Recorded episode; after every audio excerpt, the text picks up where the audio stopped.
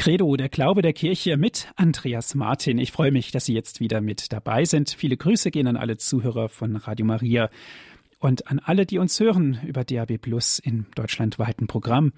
Heute sprechen wir über Franziskus, genau genommen über Franziskus und seine Spiritualität. Die Berufung des heiligen Franziskus war es, das Evangelium zu leben. Die franziskanische Spiritualität ist im Wesentlichen durch die Erfahrung geprägt, die der heilige Franziskus in seinem Leben gemacht hat. Die Herausforderung heute besteht darin, die franziskanische Spiritualität in das Heute, in unsere Zeit lebendig werden zu lassen. Aber wer war Franziskus? Ein ganz besonderer Heiliger, von dem in der heutigen Zeit auch viel ausgeht. Wir sprechen über dieses Thema mit Herrn Pfarrer Winfried Abel aus Fulda. Herzliche Grüße und herzlich willkommen, Herr Pfarrer Abel. Ja, grüß Gott, Herr Martin. Ich darf Sie kurz vorstellen. Pfarrer Abel ist Jahrgang 1939. 1964 war die Priesterweihe. 13 Jahre lang war Pfarrer Abel im Gefängnisseelsorger in Kassel. Die Zeit hat ihn sehr stark geprägt und am 1. Oktober 1989 wurde ihm die Pfarrei St. Andreas in Fulda anvertraut, wo er heute als Pfarrer wirkt. Herr Pfarrer Abel ist sehr stark im Verkündigungsdienst der Kirche tätig. Herr Pfarrer Abel, Franziskus und seine Spiritualität, was verbindet Sie zunächst mit Franziskus? Nun, meine ganze Biografie ist ein Stück franziskanisch geprägt. Das heißt also, ich habe als Schüler sechs Jahre in einem franziskanischen Internat gelebt und habe ähm, bis zum Abitur bei den Franziskanern die Schule durchgemacht und äh, bin in meinem Leben etwa 40 Mal oder sogar mehr in Assisi gewesen und bin also oft den franziskanischen Spuren nachgegangen, auch zu Fuß mit Jugendlichen auf Pilgerfahrten durchs Reeti-Tal von Assisi nach Rom bin ich zweimal gepilgert, von Assisi nach dem Laverna. Also wie gesagt, Assisi ist so einer meiner äh, Favoriten, äh, wo ich mich gerne immer wieder auch hinbegebe, weil ich da so etwas begegne, was mich immer wieder auch neu ähm, begeistern lässt für den Glauben. Mhm. Schauen wir zunächst auf die Person. Wer war Franziskus, Herr Pfarrer Abel? Sie fragen mich jetzt, ja? Oder soll ich jetzt gleich beginnen mit dem Vortrag? Das wäre jetzt der Start für Ihren Vortrag. Ja, ganz gut, genau. danke. Ja. Liebe Hörerinnen und Hörer, Franziskus, das ist ein Thema für dieses Jahr 2013, wird auch für die kommenden Jahre noch das Thema sein. Denn wir sind ja alle noch unter dem Eindruck, manchmal möchte man fast sagen Schock des Ereignisses vom 11. Februar dieses Jahres, als unversehens Papst Benedikt seinen Rücktritt erklärte, was in der Kirchengeschichte ja fast einzigartig dasteht. Und äh, wenige Tage später wurde dann in einem Konklave ein neuer Papst gewählt. Und zum großen Erstaunen aller war dies eben kein Mann aus Italien oder Europa, sondern aus Südamerika, ein Kardinal Bergoglio aus Argentinien, der am 13. März 2013, also jetzt im vergangenen Jahr, zum Papst gewählt wurde. Und äh, es wird berichtet von Augenzeugen, dass bei der überraschenden Wahl sich der aus Südamerika stammende Kardinal Claudio Hummes zu Bergoglio hin neigte und ihm ins Ohr flüsterte, wenn du jetzt Papst bist, vergiss bitte die Armen nicht. Und das soll dem Kardinal von Buenos Aires diese innere Gewissheit gegeben haben, der rechte Papstname wird sein Franziskus, eben der, der selbst zum Armen wurde und ein Vorbild geworden ist in der Nachfolge Christi ganz besonderer Art. Und so nannte er sich dann eben Franziskus, und heute staunt die ganze Welt über die Art und Weise, wie er das Papstamt ausübt, eben ganz anders als seine Vorgänger. Sicherlich ist auch das alles von der Vorsehung Gottes genauso bestimmt. Man kann die Wahrheit Gottes auf verschiedene Weise leben, auf verschiedene Weise interpretieren und es ist doch immer dieselbe Wahrheit. Auch dieser jetzige Papst ist ein Mann, der ganz auf dem Boden der Kirche steht. Und deswegen meinte ich, wäre es vielleicht gut einmal über Franziskus zu hören, was hat denn diesen Menschen ausgemacht, diesen großen Heiligen? Was hat ihn inspiriert? Was war das Besondere an seiner Persönlichkeit?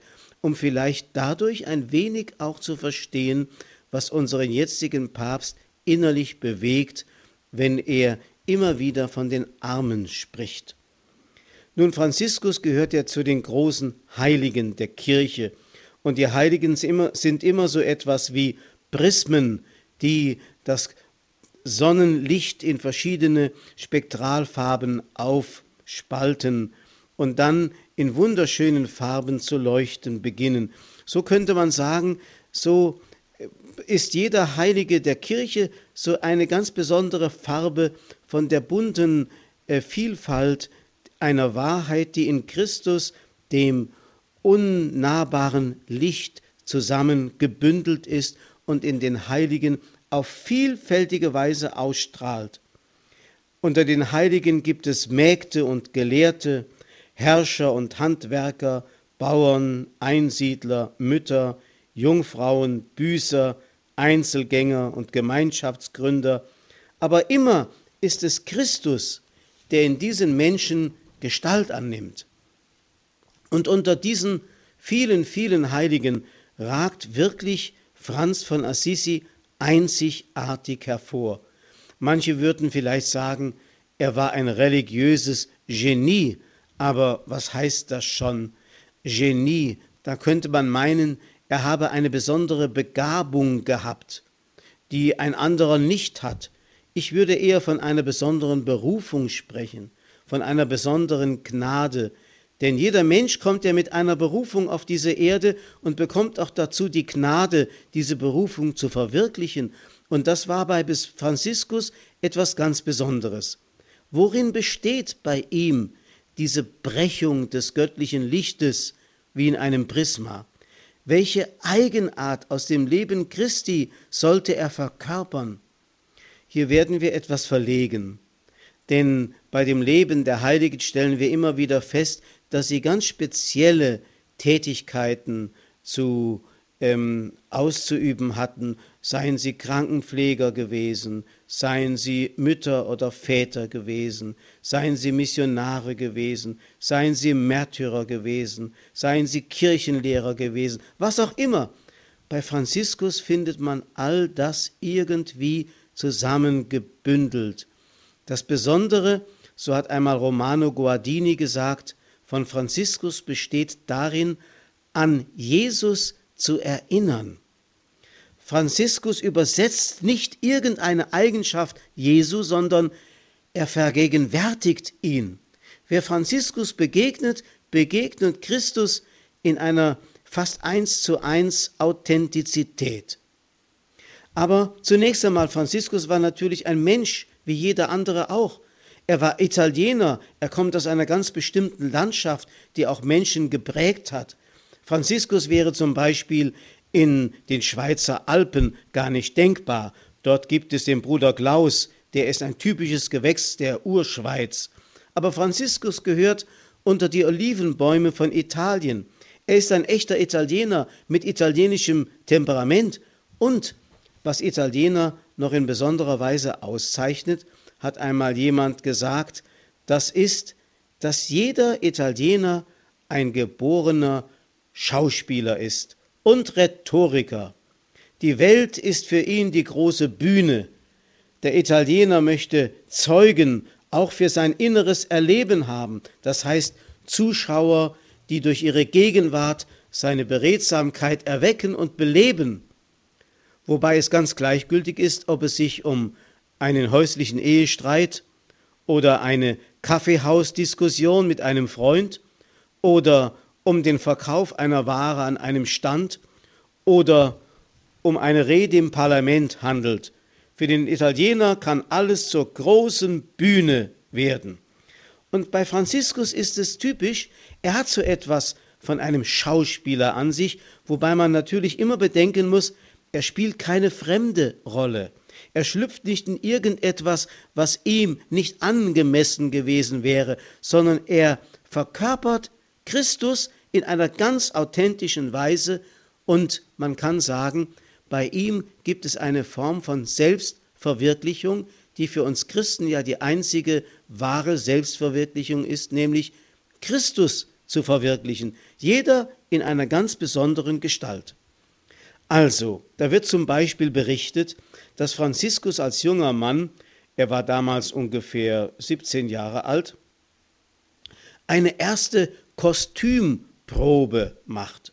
Also in der Zeit des Umbruchs, als er nicht recht wusste, wo der Weg ihn hinführen sollte, als er spürte, dass Gott in ihm eine Unruhe erweckte, aber er nicht wusste, wohin seine Berufung äh, zielen sollte, da ging er nach Rom, betete am Grab des heiligen Petrus, warf dort seine Goldmünzen auf das Grab und ging hinaus, zog ein Bettlergewand, die Lumpen eines Straßenbettlers an, mischte sich unter die Bettler vor dem Petersdom und bat die vorübergehenden Pilger um milde Gaben. Dort übte er sich gewissermaßen ein in die Demut, in die Niedrigkeit. Er lernte sich zu verblöden und sich zu schämen vor den Menschen, weil er ja sonst als junger Gag durch Assisi ging, aber jetzt auf einmal wie ein Bettler und als Bettler vor den Toren des Petersdoms saß. Man könnte sagen, das war so etwas wie eine Kostümprobe. Oder eine andere Geschichte aus seinem Leben ist typisch für einen Schauspieler, nämlich als der Vater ihn herausforderte, doch mit der Verschwendung endlich Schluss zu machen und das ganze Vermögen der Familie nicht an die Armen zu verteilen, da kam es zur großen Auseinandersetzung vor den Augen des Bischofs in Assisi. Das spielte sich ab auf der Piazza Vescovado, also auf dem Platz vor dem Bischofssitz, und die beiden Parteien, der Vater mit dem Familienclan und der Bischof sozusagen die Kirche vertretend mit Franziskus standen da sich gegenüber. Und Franziskus, um diese Theatralik sozusagen zum Höhepunkt zu bringen, zog sich aus bis auf die Haut. Splitternackt stand er vor seinem Vater und warf ihm die Kleider zu und sagte, nun sollst du auch noch meine Kleider haben. Niemand soll mir nachsagen, ich habe das Gut meines Vaters Pietro Bernardone veruntreut. Der Bischof hat ihm damals seinen Bischofsmantel äh, umgelegt, um die Blöße zu bedecken. Das war eine Szene, die hat sich eingeprägt bei den Zuschauern, bei den Bürgern von Assisi, denn jeder kannte den reichen Kaufmann, den Tuchhändler Pietro Bernardone und jeder kannte auch den jungen Gecken Franz Francesco von Assisi, dem der Vater einmal, als er von einer Reise aus der Provence zurückkam und den kleinen Jungen einkleidete in provenzialische Kostüme, ihn den kleinen Franzosen nannte. Denn Franziskus hieß ja ursprünglich Giovanni, also Johannes der Täufer. Da auf diesen Namen war er einst getauft worden. Aber der Kosename, den der Vater ihm gab, weil er ihn nach einer modehaften Weise zu kleiden wusste, eben nach der Art, wie man in der Provence sich kleidete, nannte ihn liebevoll Francesco, Französchen, und dieser Name ist ihm geblieben bis ans Ende. Also wie gesagt, nachdem diese Kostümprobe in Rom geglückt war, hat er nun etwas getan, was dazu führte, dass er eben sich der anderen Kostüme entledigte und dass er nun unter den Schutz der Kirche trat. Oder eine dritte Geschichte wird von diesem Schauspieler Franziskus berichtet. Er hatte schon den Orden gegründet, er hatte schon viele äh, junge Männer äh, in, seine, in die Nachfolge Christi geführt und verschiedene Niederlassungen gegründet, vor allem auch im Rieti-Tal. Und so kam er eines Tages einmal, es war um das Osterfest herum, nach Greccio, nach dem Ort, wo ja auch das berühmte Weihnachtsereignis war und Franziskus die Krippe dort äh, aufgebaut hatte und äh, dem Jesuskind äh, seine ganze Liebe erzeigt hat. Dort in Greccio ähm, besuchte er den Konvent. Und die Brüder, die wussten, dass äh, Bruder Francesco kommen wollte, hatten alles bereitet, um ihn festlich zu empfangen. Sie hatten ein kostbares Mahl, soweit das in ihrer Armut möglich war, hatten sie zusammengetragen, und als Franziskus den Raum betrat, war er so schockiert, dass er sich sofort wieder umwandte, hinausging und dann ein Bettlergewand anzog, die, Putz, die Kapuze tief ins Gesicht gezogen, auf einen Stab gestützt, klopfte er wieder an die Klostertüre, und als der Bruder öffnete, da rief Franziskus aus, um Gottes Barmherzigkeit willen, gebt einem armen, kranken Pilger ein Almosen. Und dann betrat er das Refektorium der Brüder, wo die Tische reich gedeckt waren mit kostbaren Speisen, setzte sich in eine Ecke auf den Fußboden und ließ sich ein trockenes Brot und Wasser vorsetzen und beschämte somit seine Mitbrüder, die natürlich wussten, dass Franziskus wieder einmal eine große Szene spielte, aber um ihnen eine eindringliche Predigt zu halten. Also wie gesagt, wenn man diese Ereignisse und man könnte noch einige mehr aufzählen, betrachtet, dann merkt man, Franziskus war ein typischer Italiener. Bei ihm tritt das Natürliche und Freie eines Heiligen zum Vorschein, das meistens doch die Frucht harter Kämpfe, tiefer Leiden und manchmal auch furchtbarer Opfer ist. Ich denke zum Beispiel an die heilige Edith Stein, jene gelehrte Philosophin, die in den einfachen äh, Orden der Karmelitin in Köln eingetreten ist.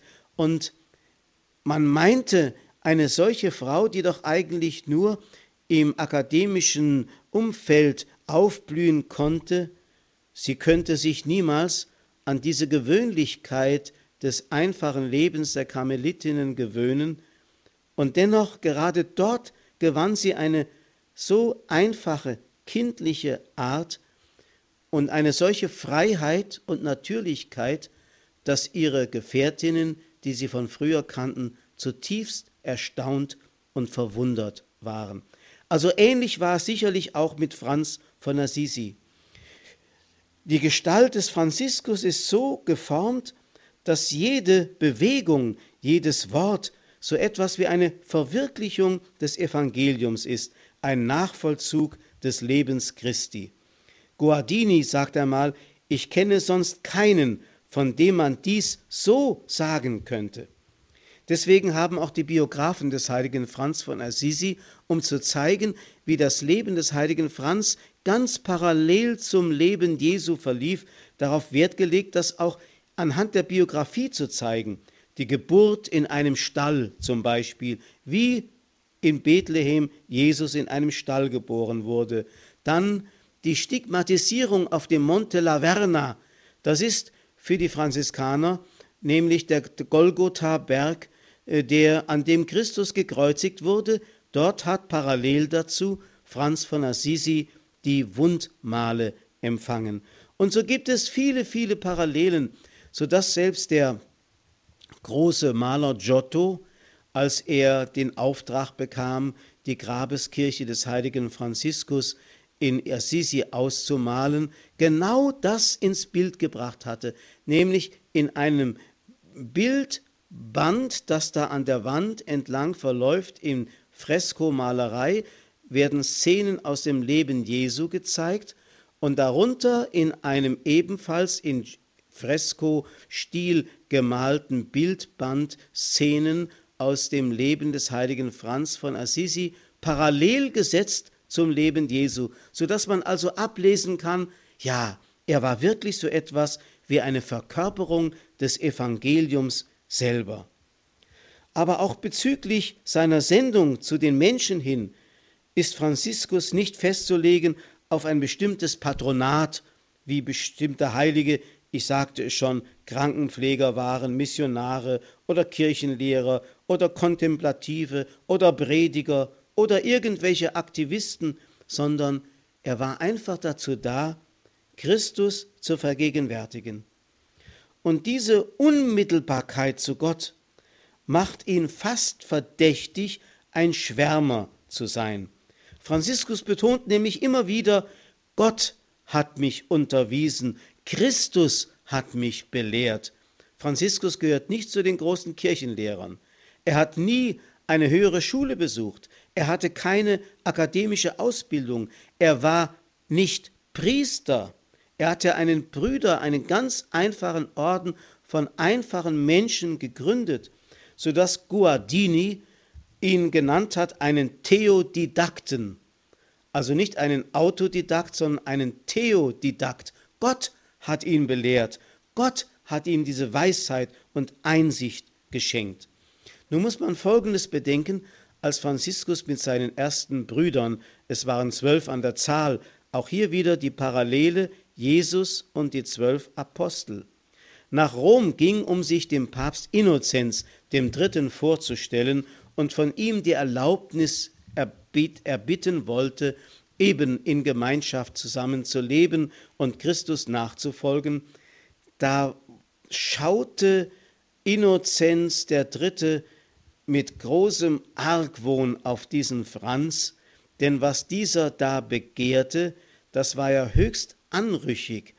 Denn als Franziskus, als äh, Innozenz III., der Papst, den Francesco fragte, was ist dein Begehr, gab er schlicht zur Antwort, Heiliger Vater, ich erbitte von euch die Gunst, nach dem Evangelium leben zu dürfen. Welcher Papst kann verbieten, dass jemand nach dem Evangelium lebt? Das war auch Innozenz III. klar. Aber es gab zur damaligen Zeit, gab es so viele Menschen, die auch versuchten oder propagierten, nach dem Evangelium zu leben, aber das Evangelium auf ihre eigene Weise auslegten, also sich nicht mehr dem Lehramt der Kirche unterstellten, sondern sich dem Lehramt der Kirche entgegenstellten, sich ihm widersetzten. Und einen solchen Schwärmer, der also nicht bereit ist, sich in die Kirche ein- und unterzuordnen, einen solchen Schwärmer vermutete Innozenz III. in Francesco.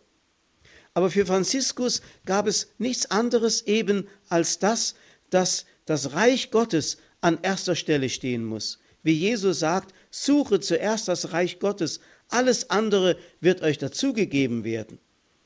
Und man kann sagen, er ist in seiner ganzen Gestalt die Exemplifikation, die Darstellung des neuen Menschen, den Christus in seiner Person in die Welt gebracht hat. Alle Reich Gottes Reden und Gleichnisse, die Jesus gebraucht hat, treffen auf irgendeine Weise auf Franziskus zu. Er ist ja der reiche Kaufmannssohn zum Beispiel des Pietro Bernardone, der, wie Jesus in einem Gleichnis sagt, die kostbare Perle gefunden hat und nun alles aufgibt, alles dran gibt, um diese kostbare Perle zu, erwer zu erwerben. Er ist wirklich dieser Kaufmann geworden, der alles auf dieses eine gesetzt hat oder auf diesen einen Jesus Christus. Suche zuerst das Reich Gottes. Alles andere wird euch dazugegeben werden. Das war für Franziskus eine ganz wichtige Botschaft. Er hat dadurch eine ganz neue Sicht der Dinge gewonnen.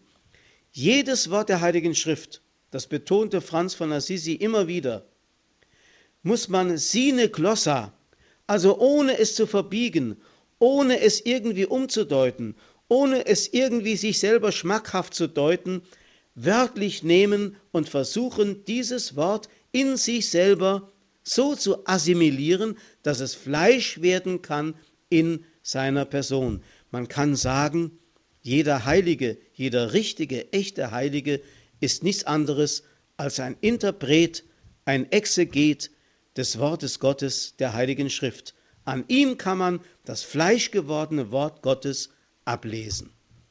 Hier machen wir eine kleine Pause, dann werde ich noch ein paar Gedanken dazufügen.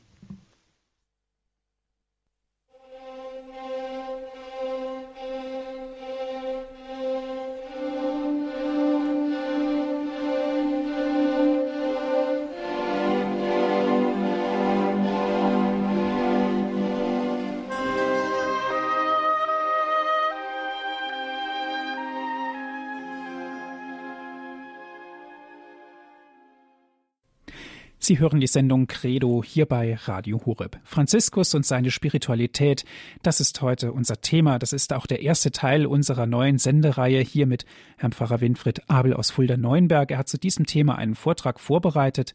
Herr Pfarrer Abel, ich darf Sie nun bitten, den zweiten, Trag, den zweiten Teil Ihres Vortrages zu halten. Liebe Hörerinnen und Hörer, wer war Franziskus?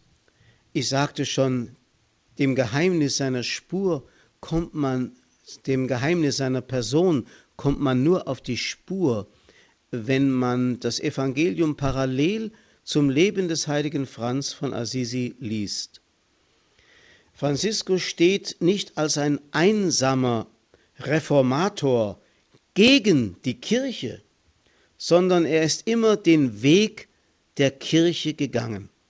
Ich erinnere mich an ein Wort, unseres vergangenen Papstes Benedikt XVI., der einmal in einem Interview gesagt hat, er habe nie versucht, eine eigene Theologie zu entwickeln, sondern habe sich immer entlang geglaubt am Leben und an der Lehre der Kirche und an der Lehre der Kirchenväter habe er sich entlang geglaubt. Ich finde dieses Wort so schön. Das heißt, Franziskus hat es ähnlich gemacht. Er ging den Weg mit der Kirche in der Kirche und wusste, dass ohne die innige Verbindung und enge Anbindung an die Kirche und Christus es gar nicht möglich war, seine Sendung zu vollenden. Denn seine Sendung endete ja ähnlich wie die Sendung Christi in einem sogenannten Holocaust.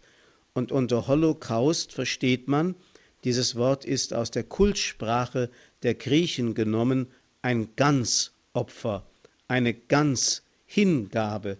Jesus hat das große Holocaust vollziehen lassen an sich und sich selbst hingegeben für uns. Und für Franziskus gab es auch diese Erkenntnis. Es gibt bestimmte Knoten, die nur gelöst werden können durch ein Holocaust, dies die Hingabe seiner selbst. Wer war dieser Franziskus? Es ist gut auch mal einmal einen kurzen Blick auf die Zeit zu werfen, in der er gelebt hat. Er lebte nämlich in einer sehr aufregenden Zeit, in der ersten Hälfte des 13. Jahrhunderts. Franziskus war 1182 geboren. Damals wehte so etwas wie ein emanzipatorischer Geist durch die Alpenländer und durch Norditalien. Man suchte die Freiheit von der Herrschaft des Kaisers. Man suchte die Freiheit von der Herrschaft des Papstes. Ich glaube, wenn Sie das hören, erinnern Sie sich daran, liebe Hörerinnen und Hörer, dass ein ähnlicher emanzipatorischer Geist auch in der Zeit der Reformation, also der Renaissance, wehte und Martin Luther der Exponent genau dieser Gesinnung und dieser geistigen Strömung war. Also weg mit der Herrschaft des Kaisers, weg mit der Herrschaft des Papstes. Ein Symbol dafür war für Franziskus und die Assisianer die Burg, die über Assisi thront. Es war die Stauferburg, die dort oben errichtet worden war, um von dort aus durch irgendwelche Vögte das Volk auszubeuten, auszusaugen und die Steuern immer mehr äh, zu erhöhen. Und äh, als dann später diese Burg vom Papst übernommen wurde, sind die Assisianer äh, gegen diese Burg angestürmt und haben sie, als, als Franziskus 17 Jahre alt war, ähm, zerstört und die ähm, Bewohner der Burg vertrieben, sodass Assisi von da an ein selbstständige Stadt so etwas wie eine freie Reichsstadt wurde und dann anfing auch im Handel und Wandel zu blühen. Also damals war der Papst überhaupt nicht gerne gesehen in Assisi, denn selbst der Bürgermeister, der Podesta, wie man äh, in Italien den Bürgermeister nannte, äh, ein Irrlehrer war, der also sich den Albigensern zugeschlagen hatte und also einen antirömischen Affekt hatte, mit dem er ganz Assisi ansteckte. In der Stadt Assisi gab es die beiden gesellschaftlichen Schichten, die sich feindlich gegenüberstanden. Das waren die Minores, wie man sie nannte, die einfachen kleinen Leute, die man auch Homines Populi nannte, und die Majores, die man auch die Boni Homines, die besseren Leute nannte, also die Adelsschicht. Franziskus stammte aber aus der unteren Schicht, die aber durch Reichtum mächtig geworden war, während der Adel oft recht verarmt war. Und es war schon kurios, diejenige, die seine kongeniale Gefährtin wurde, auf der franziskanischen Seite oder im franziskanischen Ideal war ja die heilige Clara, die aus dem Adelstand stammte. Das Zeitalter war sehr geprägt, wie gesagt, durch Verworrenheiten in den religiösen Dingen. Es gab schwärmerische Gruppen, die sich auf die Heilige Schrift beriefen. Ich habe schon gesagt, Innozenz III. wurde damals sehr skeptisch, als Franziskus sich ebenfalls auf die Heilige Schrift berief und den Papst bat, er möge ihm doch erlauben, nach der Heiligen Schrift sein Leben auszurichten. Aber diese Schwärmer lehnten im Allgemeinen die Kirche ab.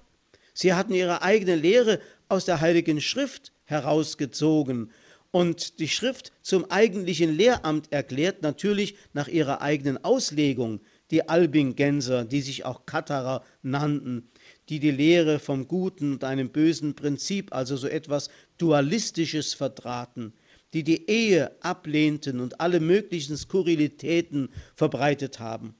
Dann gab es die Waldenser, eine schwärmerische Armutsbewegung, die sich ebenfalls auf die Bibel berief dann gab es andere Schwärmer und Sekten, darunter auch Satanisten. Der, ich sagte schon, der Podesta, der Bürgermeister von Assisi, war selbst ein Papstgegner und Heretiker. Eines Tages ereignete es sich, dass Papst Innozenz III. Von Perugia nach Spoleto unterwegs war und einen großen Bogen um Assisi machen musste, weil er wusste, dass dort in Assisi eine solch feindliche Gesinnung gegen ihn, den Papst, war, dass sie ihn wahrscheinlich gelyncht hätten. Aus diesem brodelnden Hexenkessel, der auch Assisi war, stammte dieser Francesco. Und als Franziskus mit seinen ersten Gefährten, ich sagte schon mit den zwölf Gefährten nach Rom ging, da versuchte er dem Papst einen anderen Eindruck zu machen. Er hatte da einen guten Fürsprecher, das war ein Kardinal, der Franziskus gut kannte und der dann auch der Fürsprecher bei Innozenz III. wurde. Dazu kam allerdings noch ein Ereignis, das den Papst sehr stutzig gemacht hat, nämlich in der Nacht vor der großen Begegnung mit Francesco hatte er einen Traum. Und in diesem Traum sah er etwas Dramatisches. Er sah, wie die wichtigste Kirche der Christenheit, nämlich die Lateranbasilika, Sie war ja die Papstbasilika und der Papst residierte ja auch im Lateran. Der Vatikan wurde ja später die Residenz der Päpste. Damals, also zur Zeit von Franziskus, residierte der Papst im Lateran. Und er sah, wie diese wichtigste Kirche der Christenheit drohte zusammenzufallen, wie bei einem Erdbeben. Sie geriet ins Wanken und plötzlich stand da eine kleine, schmächtige Gestalt, die diese in sich zusammenfallende Kirche auf die Schulter nahm und wie eine kräftige Säule wieder aufrichtete. Und am nächsten Tag, als Franziskus mit seinen ersten Gefährten dem Papst vorgestellt wurde, erkannte der Papst in diesem schmächtigen Mann, den er im Traum gesehen hatte, genau den heiligen Franz von Assisi. Wenn Sie heute einmal nach Rom kommen, sehen Sie vor der Laterankirche ein großes Denkmal in Bronze, das genau dieses Ereignis wieder zeigt, wie Franziskus mit seinen ersten Gefährten zur Laterankirche kommt. Da muss man allerdings noch etwas vorausschicken. In demselben Jahr, als die heilige Elisabeth von Thüringen geboren wurde, also 1206 ungefähr, Da war Franziskus als junger Mann noch im Zweifel, wie Gott ihn führen wollte und welchen Weg er gehen sollte, und da kniete er in dieser einsamen, halb verfallenen Kapelle von San Damiano außerhalb der Tore von Assisi und betete inbrünstig zu dem gekreuzigten Christus, der dort oben in einer Kreuzesikone dargestellt war. Und da hörte er vom Kreuz her die Stimme zu ihm sprechen. Francesco, siehst du nicht, wie mein Haus zerfällt? Geh hin und bau es wieder auf.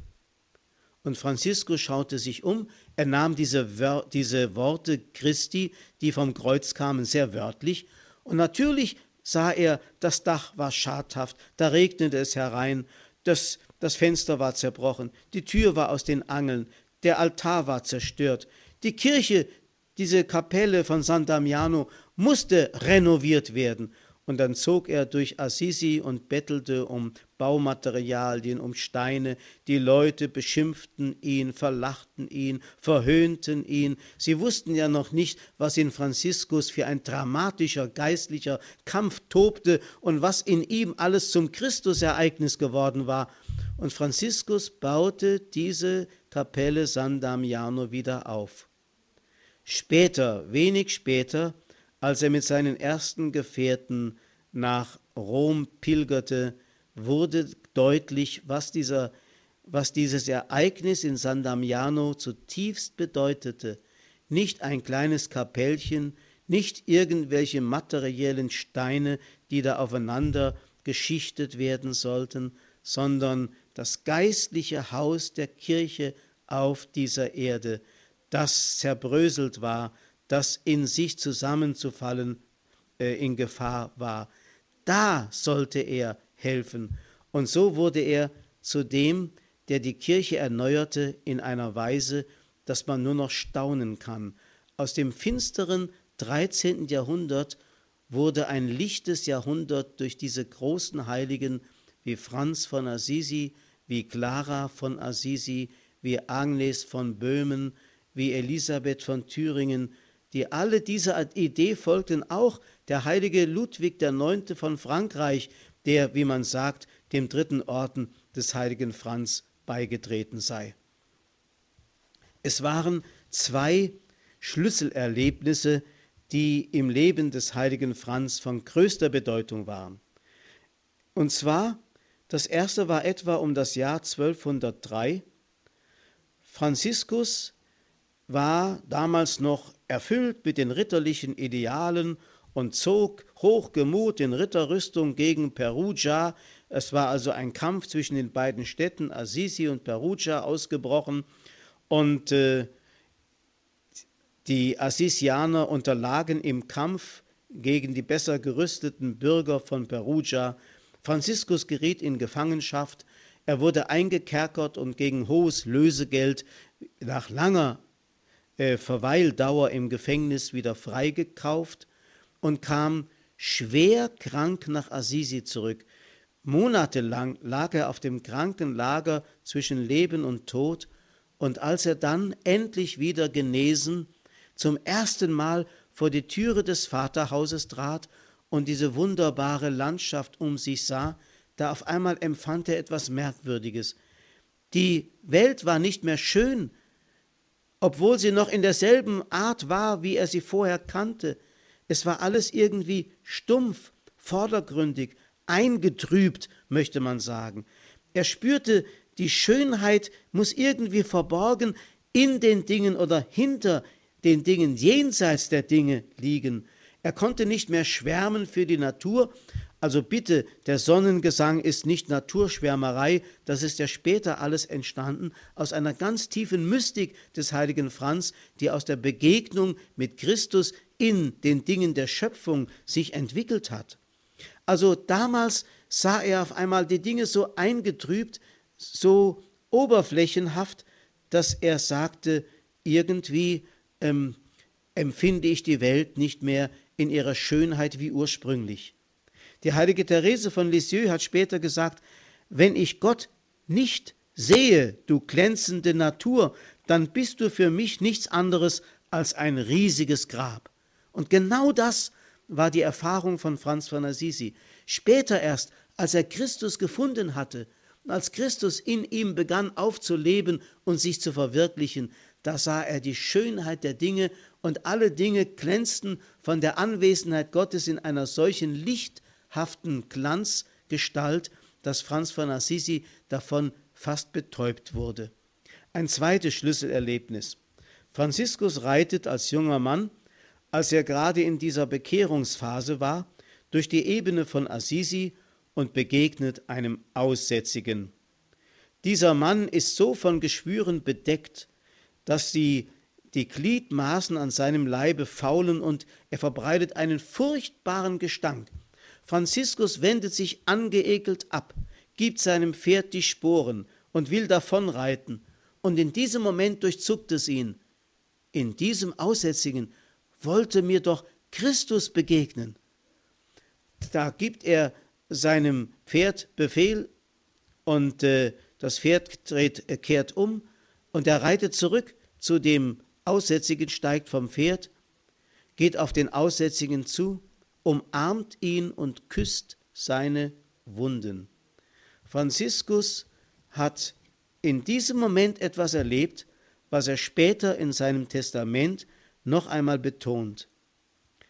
Er schreibt nämlich, so hat der Herr mir, dem Bruder Franziskus, gegeben, das Leben in Buße zu beginnen, denn da ich in Sünden war, erschien es mir unerträglich bitter, Aussätzige anzublicken, und der Herr hat mich unter sie geführt, und ich habe ihnen Barmherzigkeit erwiesen, und während ich fortging von ihnen, wurde mir gerade das, was mir bitter schien, in Süßigkeit des Geistes und des Leibes gewandelt, und danach verweilte ich nur kurze Zeit und verließ die Welt. Das ist das Schlüsselerlebnis, das dem heiligen Franziskus begegnete, in dem armen Christus zu begegnen und darin eine solche Schönheit zu erblicken, die das leibliche Auge nicht sehen kann und die Nase nicht einmal riechen kann, denn diese Aussätzigen verbreiteten einen furchtbaren Gestank. Das war das Erlebnis, das Franziskus auf diese wunderbare Spur brachte. Noch einmal, er war nicht der Reformator, der gegen die Kirche stand.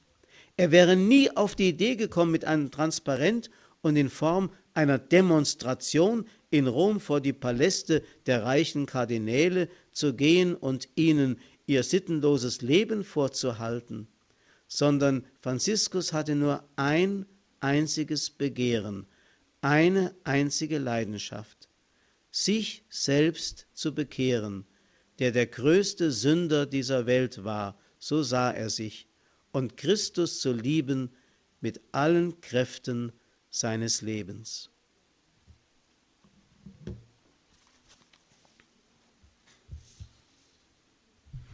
Wir bedanken uns sehr, Herr Pfarrer Abel, für Ihre Ausführungen und liebe Zuhörer, ich lade Sie nun ein, gerne dürfen Sie sich jetzt auch mit einbringen in unsere Sendung Credo hier bei Radio Horeb. Franziskus und seine Spiritualität, das ist unser Thema heute. Wir haben hierzu Herrn Pfarrer Winfried Abel aus Fulda Neuenberg gehört. Vielleicht sind Ihnen auch einige Gedanken aufgekommen, die Sie vielleicht uns mitteilen wollen oder auch Fragen. Alles das ist möglich. Ich lade Sie ein, rufen Sie an. Rufen Sie an unter folgender Telefonnummer 089 517 008 008. Noch einmal die Telefonnummer, das ist 089 517 008 008. Viele hören uns auch von außerhalb Deutschlands. Ich bitte Sie, wenn Sie anrufen, vorab 0049 zu wählen. Weiter geht es mit der 89 517 008 008. Sie hören die Sendung Credo hier bei Radio Horeb. Franziskus und seine Spiritualität das ist heute unser Thema.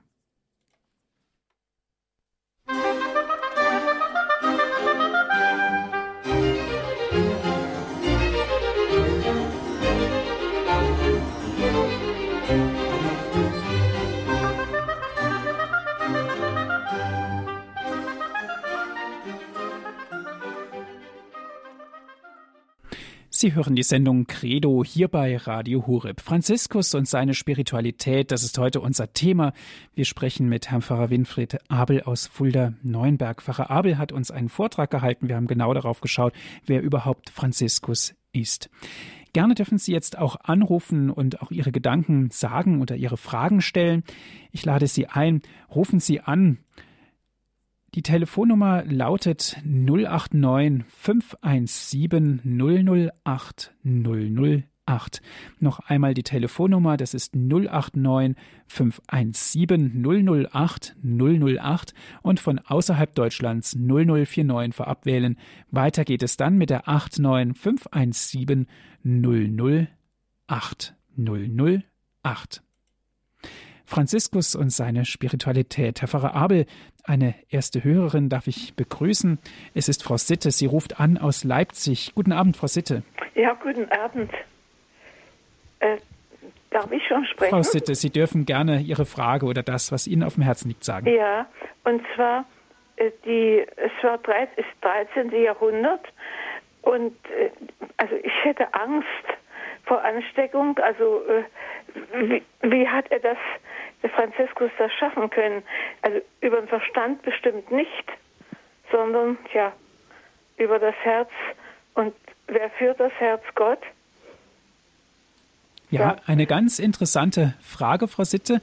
Herr Pfarrer Abel, wie konnte Franziskus auch diesen Strapazen überstehen? Meinen Sie jetzt vor allem die Begegnung mit dem Aussätzigen? Ja. Ja, das muss ein innerer Antrieb des Geistes gewesen sein, des Heiligen Geistes. Anders ist es nicht zu erklären. Denn äh, als Franziskus, er war ja angewidert. Es gab so eine ganz natürliche Abneigung. Und Sie kennen das ja auch, jetzt nicht Aussätzigen gegenüber oder Kranken gegenüber, sondern überhaupt Menschen gegenüber. Es gibt Menschen, da haben sie eine natürliche Abneigung. Ja. Und das ist das Natürlichste von der Welt. Es gibt Menschen, die findet man angenehm und andere, die findet man einfach unangenehm. Ja. Und genau da hat Franziskus irgendwie einen Impuls des Heiligen Geistes verspürt, dass alle Menschen in den Augen Gottes unglaublich wertvoll sind. Aber weil in allen Menschen diese Gott-Ebenbildlichkeit angelegt ist und diese Christusähnlichkeit ja ihre Berufung ist.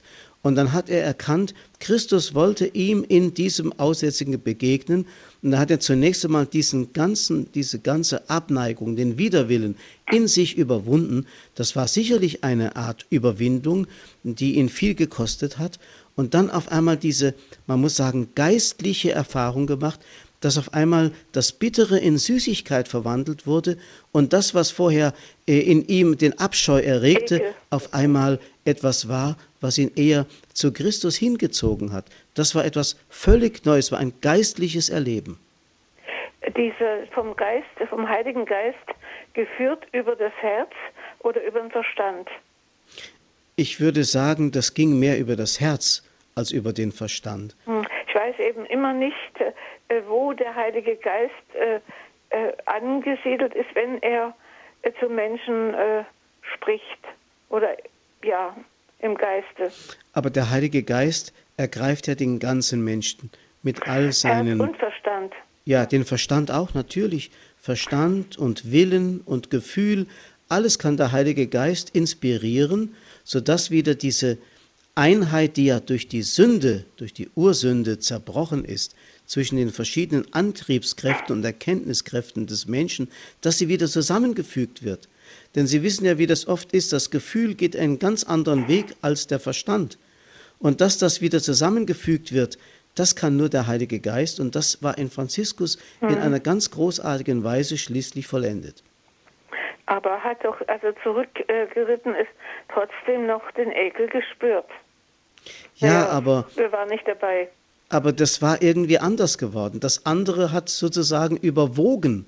Es war plötzlich nicht mehr diese, diese Abscheu da, sondern eine unglaubliche Liebe zu Christus. Und diese Liebe zu Christus wird auf einmal zu einer neuen Erfahrung, die auch äh, das Gemüt und äh, den Geschmack des Menschen erfasst. Letzten Endes ein Geschenk. Das kann man mit dem Willen wohl ja, nicht erreichen. Haben Sie völlig recht. Der Wille spielt zwar Wille, eine Rolle. Also der Wille, ja, aber da kommt der, der natürliche Ekel. Natürlich. Und dann kommt eben das hinzu, dass der Heilige Geist das in uns überwinden kann. Ja, Gut. Danke Ihnen. Ja, Frau Sitte. Alles Gute. Ihnen auch alles Gute, eine gute Zeit und Ja, Gottes und woher Segen. sind Sie, Herr, Herr Pfarrer Abel? Ich wohne in Fulda und ich stamme Fulda. aus Fulda.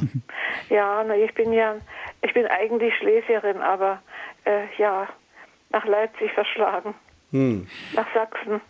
Aber man spürt es an Ihrer Sprache, Sie haben das schon ganz gut assimiliert, das Sächsische. Was?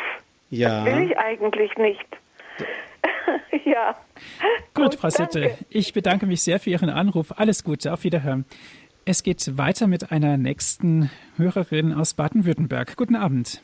Ja, grüß Gott, Herr Pfarrer Abel, grüß Gott, Herr Martin. Äh, ich stolper immer über das äh, er erkannte Christus. Es heißt ja nie Jesus Christus. Was ist denn da, was ist denn da anders? Äh, also das, das äh, bei der heiligen Elisabeth von Thüringen ist es ja ähnlich. Ja, da wird ja auch nicht gesagt, sie sah Jesus, sondern sie sah Christus. Was, was ist da, wieso heißt es nicht Jesus Christus? Also Können beides Sie das mal wäre. so erklären? Ist die Person Jesus dann äh, anders gemeint oder, oder wie, wie kann man das verstehen? Also äh, wenn man von Jesus Christus spricht, dann spricht man von dem, der als Mensch zugleich Gott ist oder von dem menschgewordenen Gott. Als reiner Mensch ist er Jesus, Jesus von Nazareth. Und so kennen ihn ja auch die Atheisten. Die erkennen an, dass es diesen Jesus von Nazareth gegeben hat. Aber dann heißt es vom heiligen Paulus, niemand kann sagen, Jesus ist der Herr, also Gott, außer im Heiligen Geist. Und als Gott und Mensch ist er der Christus. Das heißt, wer Christus sagt, meint immer den menschgewordenen Gott. Wer Jesus sagt, meint immer die historische Gestalt Jesu, die, wie gesagt, auch jeder Atheist anerkennen würde. Aber nur ein Gläubiger, vom Geist erleuchteter, kann sagen, Jesus ist der Christus. Und deswegen ist das für einen solchen Mann wie Franz von Assisi letztlich egal. Für ihn ist Jesus der Christus. Und wenn er Jesus sagt, meint er Christus. Und wenn er Christus sagt, meint er Jesus. Für ihn ist das kompatibel. Aber nicht für jeden von uns heute. Denn viele Leute reden, wie gesagt, von Jesuanik und von Jesus, aber sie erkennen ihn nicht als Christus und als Gott an. Insofern also, wie gesagt, hat Franziskus und die heilige Elisabeth, die haben da keine Probleme mit gehabt. Mhm. Okay, ich bedanke mich. Bitteschön. Dankeschön, alles Gute für Sie. Danke. Herr Pfarrer Abel, Franziskus und seine Spiritualität, das ist natürlich eine Spiritualität, die in die heutige Zeit weit hineinreicht, an dem wir uns selbstverständlich große Beispiele abersehen können für unsere eigene Spiritualität. Herr Pfarrer Abel, was erwartet uns in der nächsten Sendung? Ja, ich möchte ja so verschiedene Facetten dessen, was Franziskus ausmachte, einmal beleuchten. In der nächsten Sendung möchte ich sein Schöpfungserlebnis einmal äh, mit Ihnen betrachten. Wie ist er der Schöpfung begegnet? Franziskus wird ja oft als ein Naturschwärmer dargestellt oder als ein Tierfreund. Und viele Hundeliebhaber und Tierliebhaber berufen sich auf den heiligen Franz von Assisi. Fälschlicherweise möchte ich sagen. Denn zum Beispiel hat der heilige Franz von Assisi in seiner Regel festgelegt, dass die Brüder, also die sich dann später Franziskaner nannten, dass die Brüder keine Tiere halten sollten. Das hat etwas damit zu tun, dass Franziskus auch erstens der Schöpfung die Freiheit lassen wollte und selber frei sein wollte von jeder Form von Bindung. Also diese Art Naturschwärmerei, die ihm oft unterstellt wird, war ihm völlig fremd. Das war das, was er vor seiner Bekehrung hatte. Und dann, so erzählte ich ja, kam diese Eintrübungsphase, wo er die Natur plötzlich nicht mehr in ihrer Schönheit erlebte, erst wieder, als sie Christus durchleuchtet war. Und das ist das, was wir das nächste Mal mal betrachten wollen. Das sind tiefe Erkenntnisse. Wir sind schon sehr gespannt, Herr Pfarrer Abel. Dennoch eine Frage zum Schluss. Stellen wir uns doch mal vor, Franziskus, so wie er damals war, würde in die heutige Zeit hineinschreiten. Was meinen Sie, wie würden wir reagieren? Ich könnte mir vorstellen, dass ein solcher Mensch eine große Hochachtung auch heute äh, genießen könnte, einfach deshalb, weil man in ihm so etwas spürt von dieser Unverdorbenheit äh, des Geschöpfes. Franziskus lebte ja so etwas wie äh, den Menschen im Urstand vor der Sünde, also etwas so Kindliches, Einfaches, Schlichtes und so Tiefes, Menschenliebendes, alles Umfassendes, also ein, ein Wesen, dem man gar nicht böse sein konnte. Er ist ja nicht als der böse Bußprediger aufgetreten, der den Leuten dauernd Drohpredigten gehalten hat. Er war einfach ein Kind Gottes, das nie irgendwie darüber reflektierte, wie die Leute, wie er auf die Leute wirkte, sondern einfach nur das eine hatte, Christus, das war seine Leidenschaft. Und ich könnte mir vorstellen, dass das auch heute viele Menschen ansprechen würde. Wunderbar. Ich darf mich sehr bedanken, Herr Pfarrer Abel, für Ihre Ausführungen, dass Sie sich die Zeit genommen haben, auch wieder hier in der Sendereihe Credo über Franziskus und seine Spiritualität zu sprechen. Dankeschön auch an Sie, liebe Zuhörer, dass Sie mit dabei gewesen sind. Wie immer gibt es die Sendung auch zum Nachhören auf CD. Rufen Sie unseren CD-Dienst an und wir schicken Ihnen dann kostenlos einen Mitschnitt dieser Sendung zu unter 08328 921 120 erreichen Sie unseren CD-Dienst. Noch einmal 08328 921 120. Von außerhalb Deutschlands 0049 vorab wählen, dann weiter mit der 8328 921 120. Auf unserer Internetseite www.horeb.org gibt es die Sendung auch zum Herunterladen als MP3-Datei www.horeb.org, die Internetadresse von Radio Horeb. Herr Pfarrer Abel, darf ich Sie zum Ende dieser Sendung um den Segen bitten? Auf die Fürsprache der heiligen Gottesmutter Maria, die Franziskus verehrt hat als die Gottesmutter von den heiligen Engeln, auf die Fürsprache des heiligen Franz von Assisi und der heiligen Clara, segne, behüte euch und begleite euch der Herr in die kommenden Tage. Er sei das Licht in eurer Finsternis, er sei die Kraft in eurer Schwachheit, er sei der Trost und die Freude in eurem Leid und in eurer Traurigkeit. Und so segne und behüte euch der barmherzige Gott, der Vater und der Sohn und der Heilige Geist. Amen. Amen. Dankeschön fürs Zuhören. Es verabschiedet sich Ihr Andreas Martin.